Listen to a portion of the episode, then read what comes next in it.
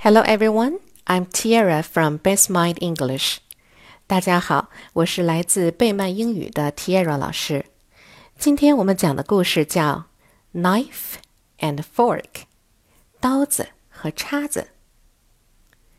Henry has had a nice gift from his aunt. What do you think it is? It is a pretty knife and a fork. The fork has three prongs. The knife has a sharp edge. Henry will soon be a big boy.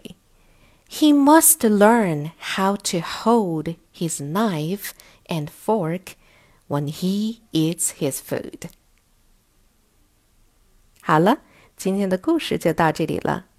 晚安喽，宝贝们。